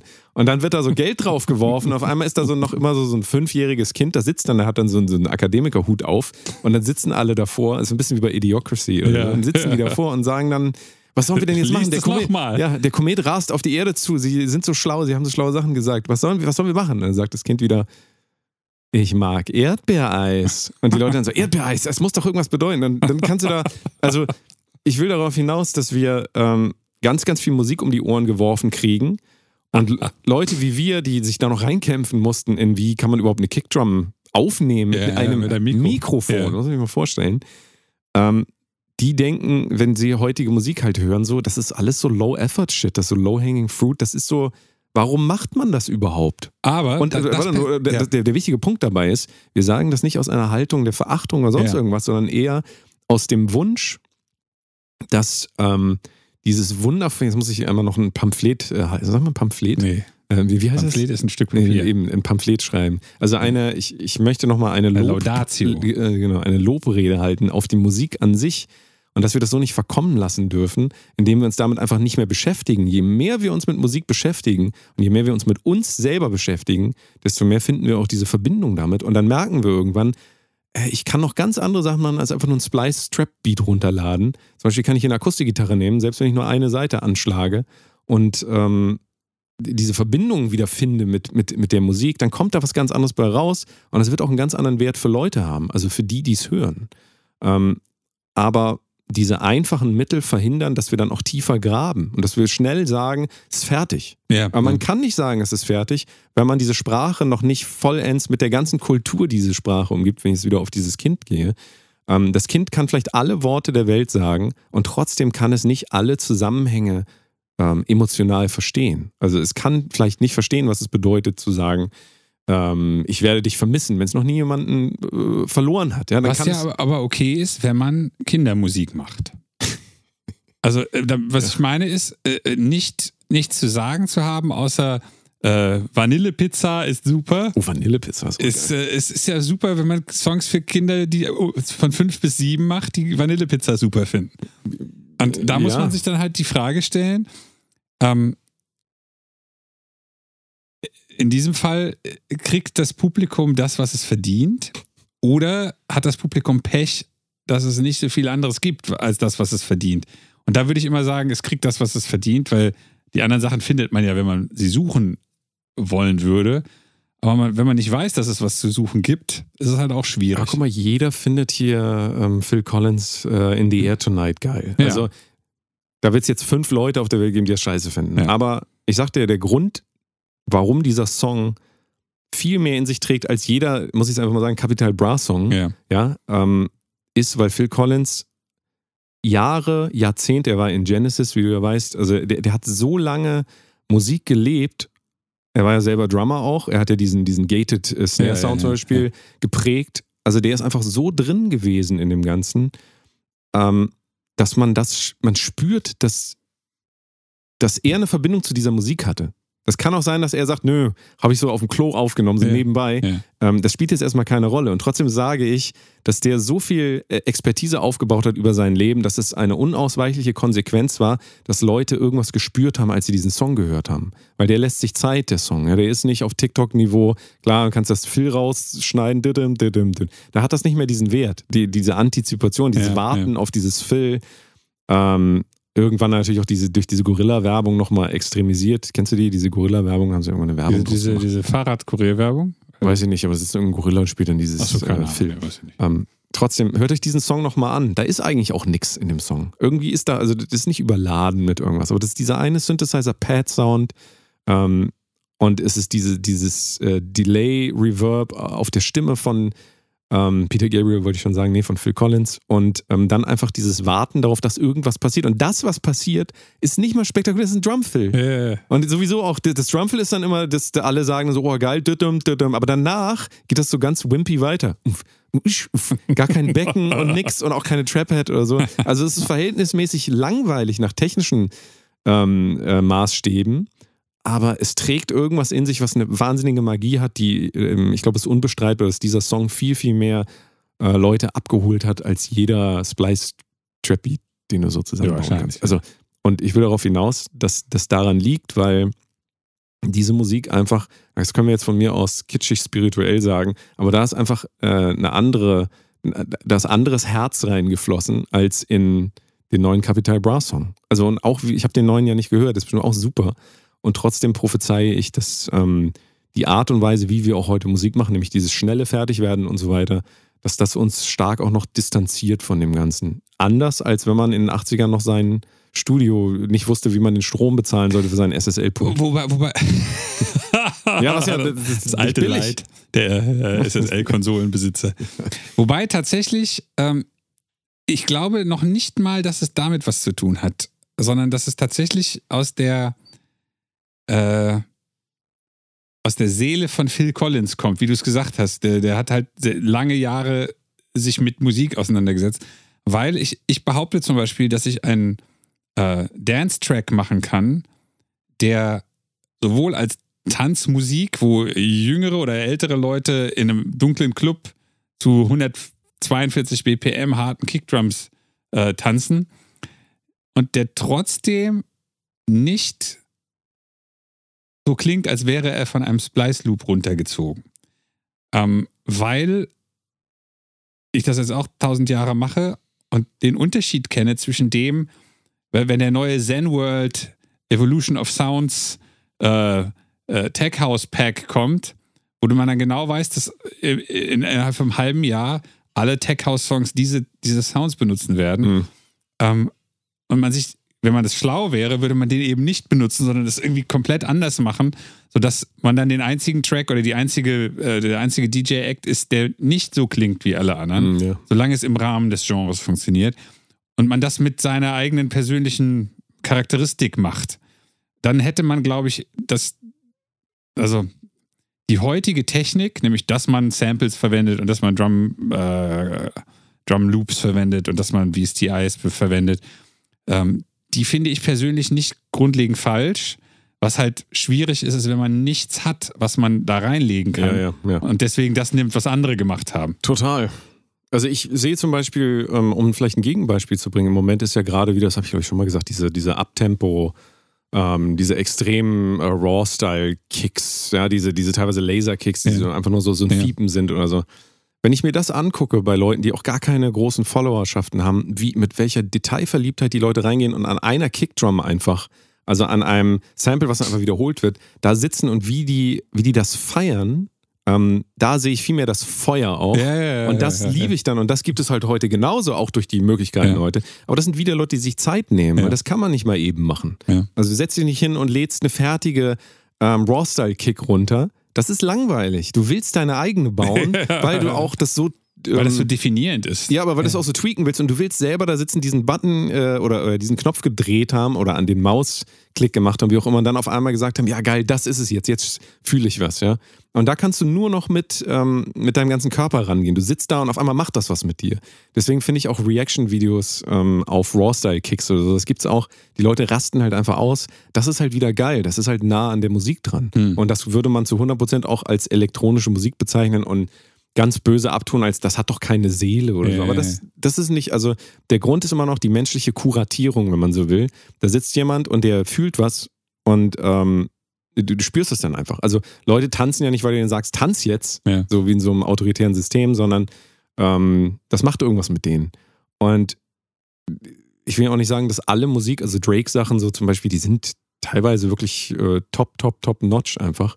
Ähm, da will ich gar nichts drüber sagen, aber ich, ich rede jetzt viel mehr über die Musik, die so halbherzig auf Spotify geklatscht wird, wo ist halt auch alles voll, also diese viralen Hits und so weiter. Ich frage mich, ob äh, schlechte, ich nenne es jetzt mal schlechte Stimmung bei Live-Konzerten, die ja, muss man leider sagen, sehr viel herrscht. Das Konzert ist voll oder dreiviertel voll und es passiert eigentlich nichts. Es wird weder viel getanzt, noch geklatscht, noch viel mitgesungen. Ausnahmen gibt es immer, aber im Vergleich äh, wenn man jetzt so die mittlere Kategorie nimmt, ich, ich sage jetzt nicht Taylor Swift oder sowas, da ja, gehen natürlich ja.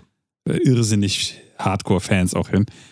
Ähm, ich, ich frage mich, ob das damit was zu tun hat, dass wenn man jetzt, ich will jetzt nicht Tilo sagen, weil das ist jetzt so die unterste äh, Kategorie von der ganzen Geschichte, aber dass, dass wenn man etwas hat, was man nicht als Mensch fühlt, sondern was man einfach hört, weil es da ist. Ob das nicht dann live so eine Reaktion herbei, herbeiruft in, der, in irgendeiner Form. Verstehst du, was ich meine? Nee. Okay. Immer wenn ich in letzter Zeit irgendetwas von Konzerten sehe, ähm, dann habe ich das Gefühl, das Publikum will gar nicht da sein. Selbst bei den Hits. Da, da wird maximal mal ein Handy hochgehalten, um mitzufilmen und ab und zu, also bei manchen Metal-Bands siehst du dann halt mal ein Moshpit ähm, also bei, im Metal noch mehr als bei allen anderen Geschichten. Ähm, aber sehr häufig ist das ist dann ein Publikum, da das guckt einfach sich das Konzert an. Und das bin ich einfach überhaupt nicht gewohnt. äh, im Normalfall sollte meines Erachtens ein Publikum im Konzert drin sein. Ja, ja. Die sollten mitsingen, mittanzen, Ja. mitfeiern, irgendwas. Ja. Und ich frage mich, ob das damit zu tun hat, dass sehr viel äh, im, ich, ich nenne jetzt den mittleren Bereich der Musik, Künstler, die nicht total scheiße sind und nicht existieren und auch nicht Taylor Swift und äh, U2 oder sowas, wo es gar keine Frage ist, ob Leute das gut finden, Mhm. sondern dazwischen der Bereich, ob Ja. der durch dieses, ähm,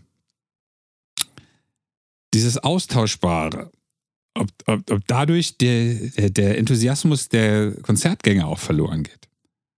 Ja, also ich sehe es weiterhin so, wenn Leute sich in der Tiefe mit Dingen beschäftigen, dann wird das auch was mit denen emotional machen, weil sie lang genug suchen und dann was über sich finden. Und Ja, aber dann deswegen, müssen sie auch was finden, was in die Tiefe geht. ja, also deswegen, also ich glaube, ich, ich verstehe das gerade umso mehr äh, über meinen Musikgeschmack Ja. tatsächlich auch, weil ähm, die musikalischen Umgebungen, in denen ich mich zu Hause äh, sehe, ist auf jeden Fall, ähm, wenn ich mir jetzt so ein Excision Festival Lowland, äh, Low, Lowlands heißt das so, also gibt es ja nur in den USA, gibt es ja hier gar nicht, Mhm. die Dubstep-Welt. Ja. Ja. Also wenn du siehst, wie die Leute da abgehen, ja, die neue Headbanger-Kultur quasi, Ja. die die Leute, die stehen da halt nicht so und nimmt man ihrem Getränk sein, die, die ganze Zeit brechen die ihre Genicke immer wieder Ja. und immer wieder. Und, und ähm, Super. ja, aber das ist, äh, verstehst du, das, das ist die Energie, die ich in Musik äh, immer äh, faszinierend fand. Ja. Und nicht dieses so, man sitzt dann da und meditiert, weil zum Meditieren brauche ich keine Musik. Ja. Ähm, das ist genau das Gegenteil. Und deswegen finde ich Dubstep-Festivals, aber auch so Hardstyle und Uptempo und so weiter, es ist manchmal ein bisschen viel, gerade auch wenn das dann zu sehr Drogenkultur ist Ja. so oder auch Techno dann, wo die Leute dann zehn Stunden tanzen, so, das ist, ist für mich dann, ähm, geht dann wieder weg von dem, was die Musik mit einem macht, aber ähm, die- diese ganzen Welten und genauso auch Moshpits beim Metal natürlich auch so. Also ähm, wie wichtig das war auch beim ähm, Aufwachsen, so dass man solche Möglichkeiten hat, dass man sich mit Leuten quasi im Fight Club treffen konnte und sich gegenseitig zumindest mal ein bisschen anrempeln. Das reicht ja schon aus. Ne? Ja. Also körperlich das auch erleben kann. Ähm, während ich halt auf so einem Helene Fischer Konzert da stehen würde und dann halt mir immer sagen würde, was, was, warum seid ihr denn hier? Es- Ja, wobei da glaube ich fast, dass die Leute das auch total abfeiern. Ich weiß es nicht. Ich war Kann sein, ja. Helene Der Moshpit bei Helene Fischer ist legendär. Mir ist das nur aufgefallen, äh, äh, sehr viel, was so Clubkultur auch betrifft. Also A, einmal sehr viel beim, beim Deutschrock. Extrem, ein unglaublich gelangweiltes Publikum bei sehr vielen Sachen, die ich so gesehen habe in den letzten Jahren. Ähm, also inklusive vor der Pandemie. Ähm, und ganz schlimm Tech House, wo man wirklich denkt, das Publikum will nicht da sein. Also äh, ich folge jetzt gerade Dirty Bird Records und äh, Higher Ground, hier Diplos Label. Ja. Ähm, haben wir schon mal darüber geredet, ich gesagt habe, es gibt kein schlechteres Social Media als deren, also das, das Dirty Bird Team. Die zeigen ständig was, wo irgendwelche DJs auflegen und die DJs rasten völlig aus und das Publikum ist tot. Die haben es noch nicht mal gerafft, dass sie ein falsches Publikum reinschneiden müssen, wo es ja. zumindest so aussieht, als wäre was los. Mhm. Und ähm, die Songs sind aber auch so. Die sind so austauschbar, dass das völlig egal ist. Und ich glaube, dass da der Wert auch nicht mehr gegeben ist. Ja. Weil ob da jemand auf Play drückt von einem Track, der genauso klingt wie der davor, und ob der jetzt einen lustigen Spruch hat oder der andere hat einen lustigen Spruch, das kann- da wäre ich auch gelangweilt, wenn ich da stehen würde. Ja. Ja, manche Genres machen sich natürlich auch ein bisschen zu sehr gleich. Einfach gerade, da werden jetzt wieder die Leute, die Riesen-Techno-Fans sind, äh, wahrscheinlich sagen, nein, der eine klingt doch ganz anders als die andere oder so. Ja, Techno ist egal, da sch- schmeißt der MDMA ein, da ist alles super. Das ist die, Ja, die Funktion bei- von aber- Techno. Äh, Verstehst du, auch da ist es wieder so, da sehe ich dann auch wieder, da gibt es keine wirkliche tiefe Auseinandersetzung mit der Materie, weil das so gleichförmig ist. Also es ist ein anderes Auseinandersetzen.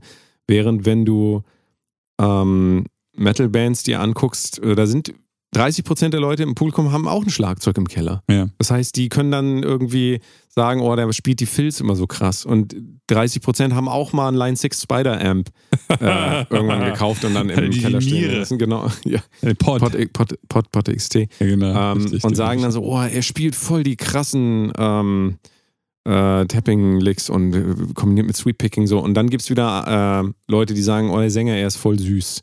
Und ähm, aber auch das ist ein Auseinandersetzen, zumindest mit irgendwas, weil sie dann vielleicht die Texte nochmal mehr analysieren. Ich habe keine Mhm. Ahnung was. Aber wenn du, also wir wissen das doch, ein Konzert ist doch nur dann geil, wenn du alle Songs auswendig kennst. Ja, vorher. ja, ist richtig. Wenn Oder du- zumindest die meisten. Ja, Ja. aber ähm, wenn am Ende nicht der große Hit kommt, auf den alle waren, dann ist das doch ein scheiß Konzert Ja, gewesen. ja. Dafür gehe ich doch da nicht hin. Also applaudiere ich mir natürlich selber irgendwie, dass ich sage, oh, ich habe es erkannt und ähm, das pusht einen halt irgendwie. Aber wenn ich diese Verbindung gar nicht aufbauen kann, weil ich von TikTok immer nur diese 10 Sekunden kenne, die gehen so, Ashley, look at me. Din, din. Das ist alles, was ich von dem Song kenne. Ja. Und dann kommt das irgendwann, ja, jetzt kommt der große Hit.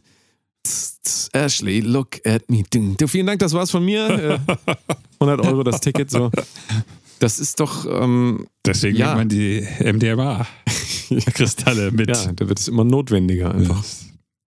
Ähm, ja, also ich glaube, um wieder den Bogen zu spannen zu den Musikern am Anfang, es ist wichtig, dass die Musiker anfangen, enthusiastisch und sagen, das ist, das ist mir total wichtig, das Produkt, ähm, Produkt oder meine Musik ist mir total Ja. wichtig, ich verbinde mich damit, ich habe da, ich bin da in meiner Welt. Ich glaube, das ist die Basis von, das muss so sein, meiner Ja, Meinung nach. ja. Wenn das nicht so ist, braucht man es gar nicht versuchen. Meine Meinung. 100 Prozent. Ähm, Aber heißt, dann ja. müssen Sie verstehen, dass nachdem es Ihnen super wichtig war, dass es dann ein Produkt wird und nämlich für die, mit denen man arbeitet, Booking, Label, Management, dass die überhaupt nicht diesen Zugang haben. Die haben halt nicht weinend im Keller gesessen und auf ihrem Klavier die, die Herzschmerz-Songs gespielt, aber die wollen die verkaufen, weil sie damit ihre Miete zahlen müssen und äh, was auch immer, ja, ihr, ihr, ihr Haus finanzieren ja, und ähm, ihren Kindern noch was zu essen kaufen. ja. Und dementsprechend haben die da einen komplett anderen Blick drauf, auch wenn sie vielleicht früher mal gesagt haben, die Kunst ist wichtig,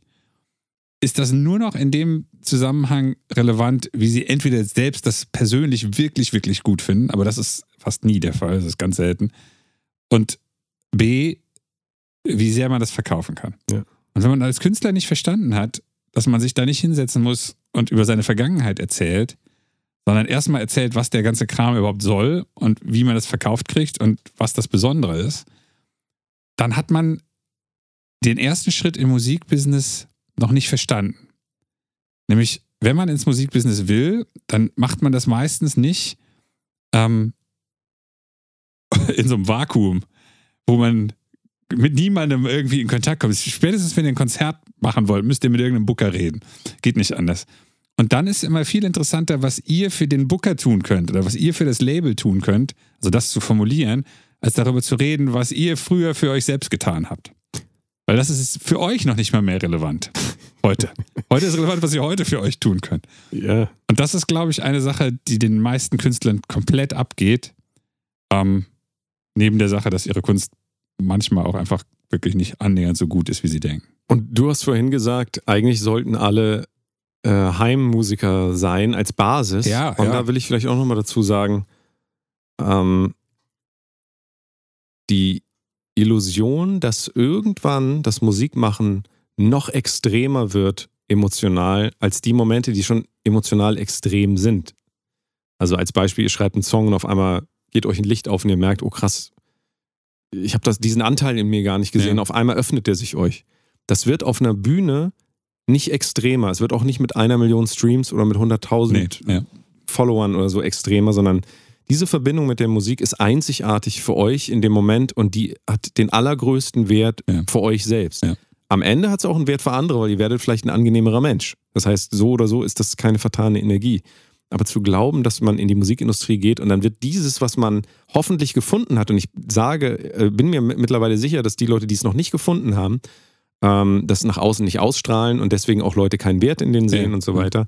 Ähm, dass wenn man glaubt, man würde das durch solche ähm, Systeme, die Musikindustrie noch verstärken können, weil man es noch nicht in sich gefunden hat, dann ist man auf einem Irrweg. Ja. Also da draußen irgendwie zu suchen, diese Bestätigung, diese Selbstakzeptanz, die man eigentlich in der Musik selber finden müsste, ähm, das ist ein, Leiden, ein leidvoller Weg. Also wenn man nach draußen geht und sagt, ich will letzten Endes, dass andere mir sagen, dass meine Musik ähm, einen Wert hat. Das muss man sich selber, das muss man selber verstehen. Wenn man das noch nicht gefunden hat in der Musik, ist man vielleicht gar kein, vielleicht sollte man gar kein Musiker werden. Ja. Also wirklich, das ist dieselbe Frage auch wie, ähm, liebe ich meinen Partner? Wenn du diese Frage stellst, dann scheinbar nicht. Also, weil das ist nichts, was du dann nachher, wo du diskutieren kannst drüber. Kannst ja nicht nachher sagen, ja doch, eigentlich schon und so. Natürlich kann es Momente geben, wo man das ein bisschen verliert und so, aber im Kern ist es doch so, wenn du deine Musik liebst, dann weißt du das einfach. Und, das Und- kann dir keiner von außen noch ver verstärken. Weißt du, das, das muss schon 100% sein in dir für dich selbst. Ja, ähm, es, kann, es kann aber trotzdem sein, und das ist eine, eine ganz interessante, äh, ein ganz interessanter Widerspruch. Es kann aber trotzdem sein, dass man drei Jahre später das, was man früher gemacht hat, ganz doof findet. Und Ja, sagt, das, ja. das ist furchtbar im Vergleich zu heute. Und trotzdem war, sollte es zu der Zeit, wo man es gemacht hat, wirklich etwas sein, was man für richtig gut hielt. Ja. Und wovon man begeistert war. Und wenn es nicht so ist, dann muss das in den Müll oder also zumindest nicht released werden. Ja.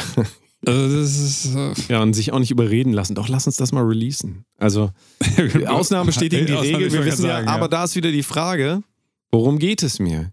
Geht es Ja. mir darum, ey, ich habe seit sechs Jahren Klavierunterricht und das ist uns voll wichtig und so? Ja. Oder will ich damit Geld verdienen? Ähm, das sind leider zwei Punkte, die sich nicht immer vereinen lassen. Ja. Und man muss einfach dann auch immer wieder verstehen, was ist mir jetzt das wert?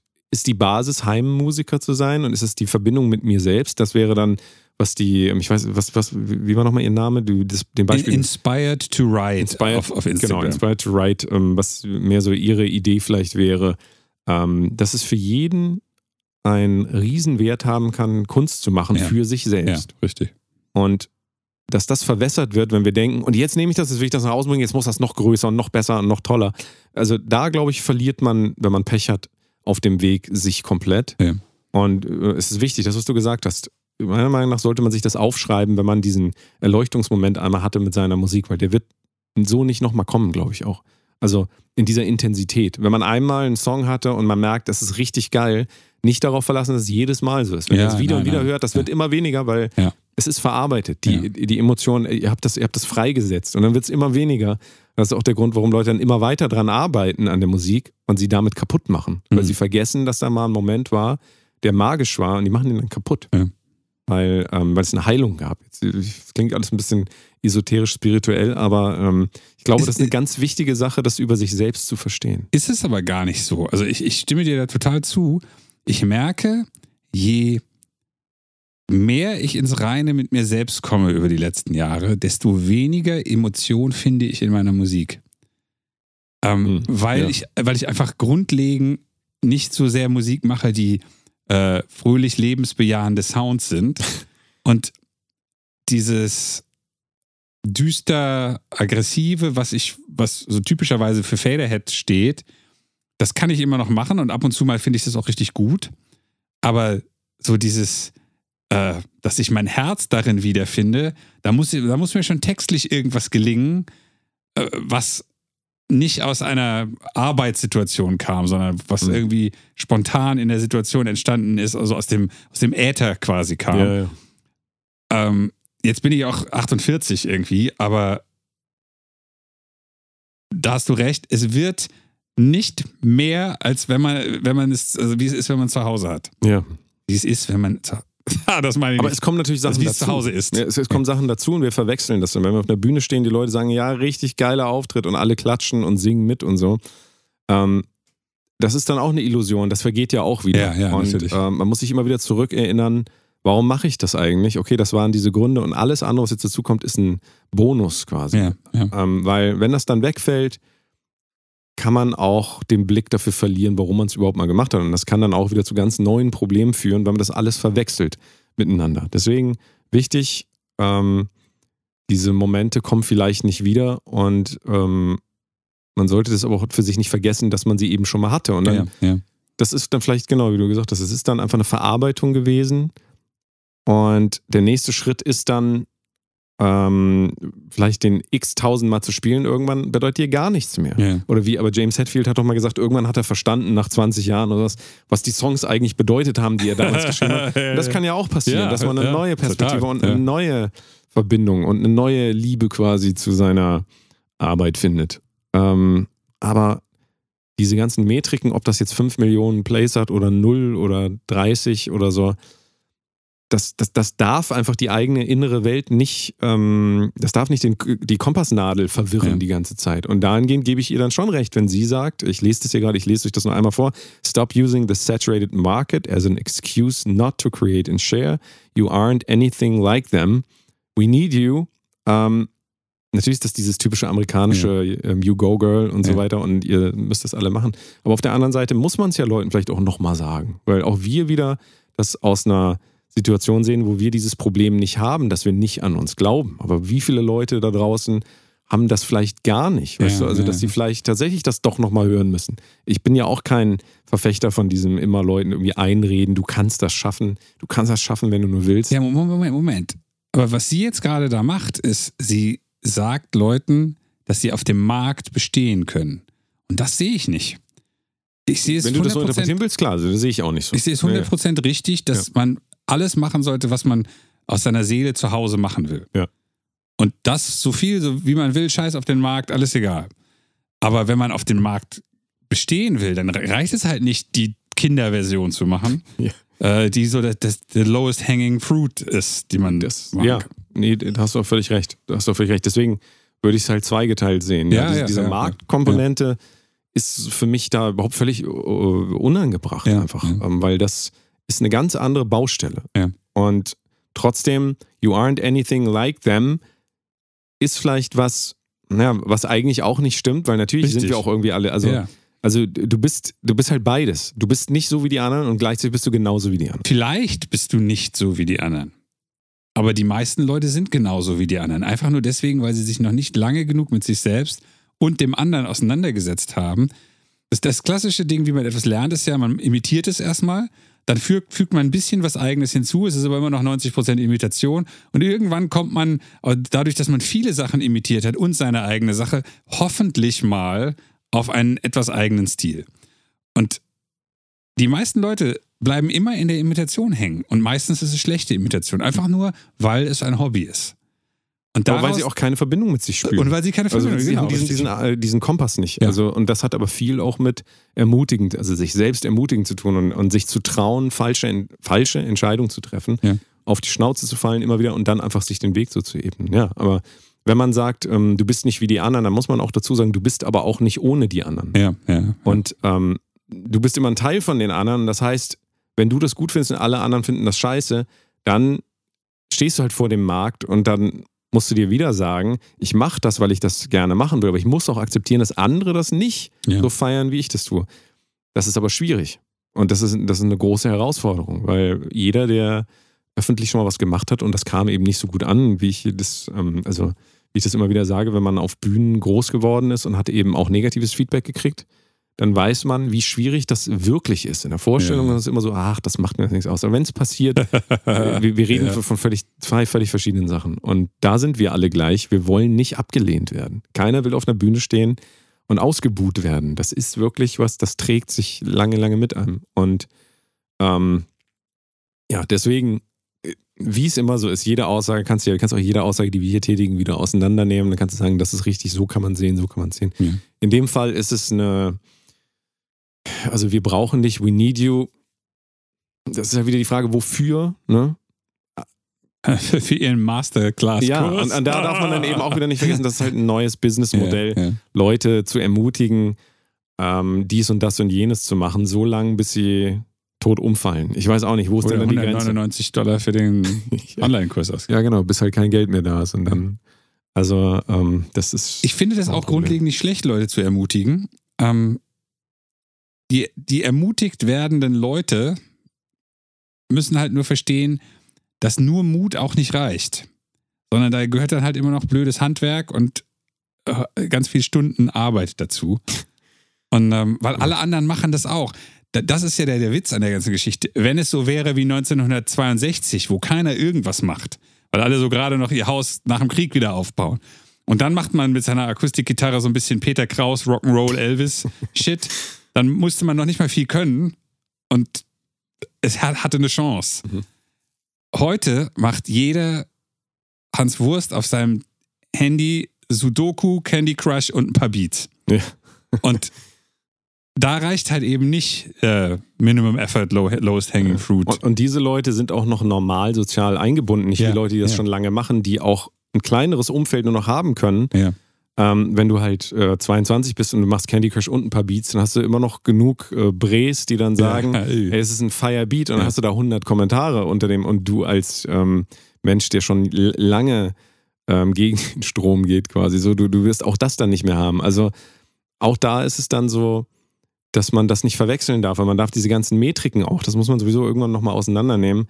Ähm, 100 Follower sind nicht 100 Follower Nee, und ja. 1000 Streams sind nicht 1000 Streams. Also ähm, die Aussage von ihr nochmal, der äh, gesättigte Markt, ist natürlich auch wieder die Frage, ab wann ist es denn so, dass ein System nicht mehr tragbar ist? Also das frage ich mich dann auch immer in dieser Idee von, naja, wir können ja mal das Angebot verändern und so weiter. Aber ab welchem Punkt, ich denke es auch wieder an Künstler, sind wir denn bereit, nicht nur darüber nachzudenken, sondern auch Konsequenzen zu ziehen, sodass wir sagen, wir wollen jetzt nicht mehr äh, algorithmisch oder uns dem Algorithmus unterwerfen oder KI oder so. Wir machen jetzt nur noch Bandcamp-Sales zum Ja. Beispiel. Das ist auch eine interessante Frage, weil man kann ich ja glaub, auch aus ich dem würde Markt das ab dem Punkt machen, rausgehen. wo der andere, die andere Version nicht mehr für mich funktioniert. Aber äh, ich, ich, ich sage das jetzt die letzten Monate, habe ich dir privat immer gesagt, dass ich jeden Monat mehr verdiene. Und das, diesen Monat werde ich wieder mehr verdienen. Äh, und zwar signifikant mehr. Ähm, warum sollte ich das, warum sollte ich dann sagen, ich äh, gehe jetzt auf, auf nur eine Sache, die nicht mit dem Algorithmus irgendwas zu tun hat? Also von daher, keine Ahnung. Also Dann, ja, aber dann benutzt du das System ja auch anders. Na- natürlich. Ne? Weil, weil du das aber auch, und auch da wieder ist, reicht es aus zu sagen, oh, der Markt ist so gesättigt, ist alles scheiße. Wir, deswegen, ich bringe das nur als hypothetisches Beispiel. Wann muss man äh, sich überlegen, das System zu verlassen, zu verändern, zu zerstören? Ich habe keine Ahnung, da kann man ja tausend Sachen sich überlegen. Ähm, aber wann ist dieser Punkt? Oder ist es vielleicht sogar auch schlau, erstmal in die Analyse zu gehen, zu überlegen, ist das denn wirklich so? Ist der Markt wirklich, und was, was soll das überhaupt sein? Der gesättigte Markt. ja, Vielleicht mache ich einfach nur was, was alle anderen auch machen das wollen. wollte ich gerade sagen. Verstehst du? Ja, Und dann, ja. wenn ich dann sage, mach mal immer weiter, lauf mal immer weiter gegen diese Wand, dann ist das auch nicht unbedingt die beste Ermutigung. Vielleicht ist es sogar auch gut, wenn da jemand ist und der sagt, ähm, ich glaube da nicht dran, weil alles, was ich hier sehe, spricht dagegen. Und du machst es jetzt seit, seit fünf Jahren irgendwie und siehst du irgendeine Entwicklung. Also siehst du das für dich. Und so kann man ja Leuten auch helfen, dass sie das selber nochmal reflektieren und dann vielleicht sich noch einen anderen Weg suchen. Wobei man auch wieder sagen muss, fünf Jahre ist halt auch keine Zeit. Ja. Also es tut mir leid. Das wollen immer alle Leute Ja. nicht hören, aber wenn du, Künstlerkarriere machen willst, tatsächlich mit Geld verdienen, so für 10, 15 Jahre kann man überlegen. Das sollte man halt auch nicht machen, wenn man 37 ist und gefeuert wurde.